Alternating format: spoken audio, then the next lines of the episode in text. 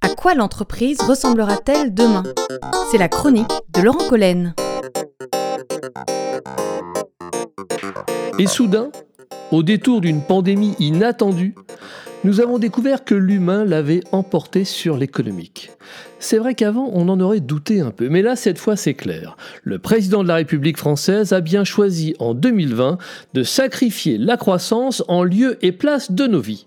Voilà donc une saine hiérarchie rétablie. Et c'est peut-être bien la seule bonne nouvelle de cette terrible période. Et c'est le président allemand qui, d'une certaine manière, en aura parlé le mieux. Souvenez-vous, il disait un peu en, réaction au dire d'Emmanuel Macron, Non, cette pandémie n'est pas une guerre. Les nations ne s'opposent pas à d'autres nations, les soldats à d'autres soldats. C'est un test de notre humanité. C'est très beau et c'est très juste.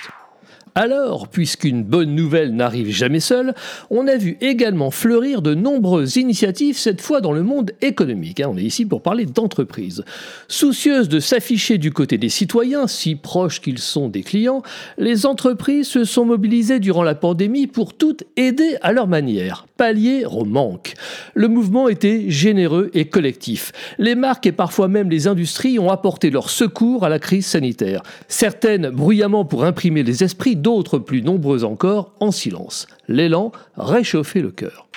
Et on découvre, toujours en 2020, que cet élan humaniste va plus loin encore. Il se voit en ce moment même cristallisé par les plus grandes marques à l'image de Danone, qui inscrivent dans leur ADN, entendez leur statut, leur raison d'être. Par exemple, si Danone respire, c'est pour apporter la santé par l'alimentation et non pas seulement pour faire du profit.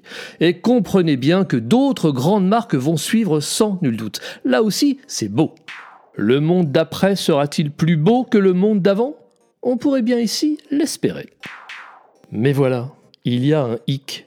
Il semble que personne n'y croit véritablement encore. Une étude récente nous apprend que les salariés ne sont que 12% à estimer que la raison d'être d'une entreprise est de rendre le monde meilleur. Ils ne sont que 13% à penser qu'une entreprise est là pour créer de l'emploi, et ils sont 34%, soit près de trois fois plus, à penser qu'une entreprise est d'abord là, bien sûr, pour faire du profit.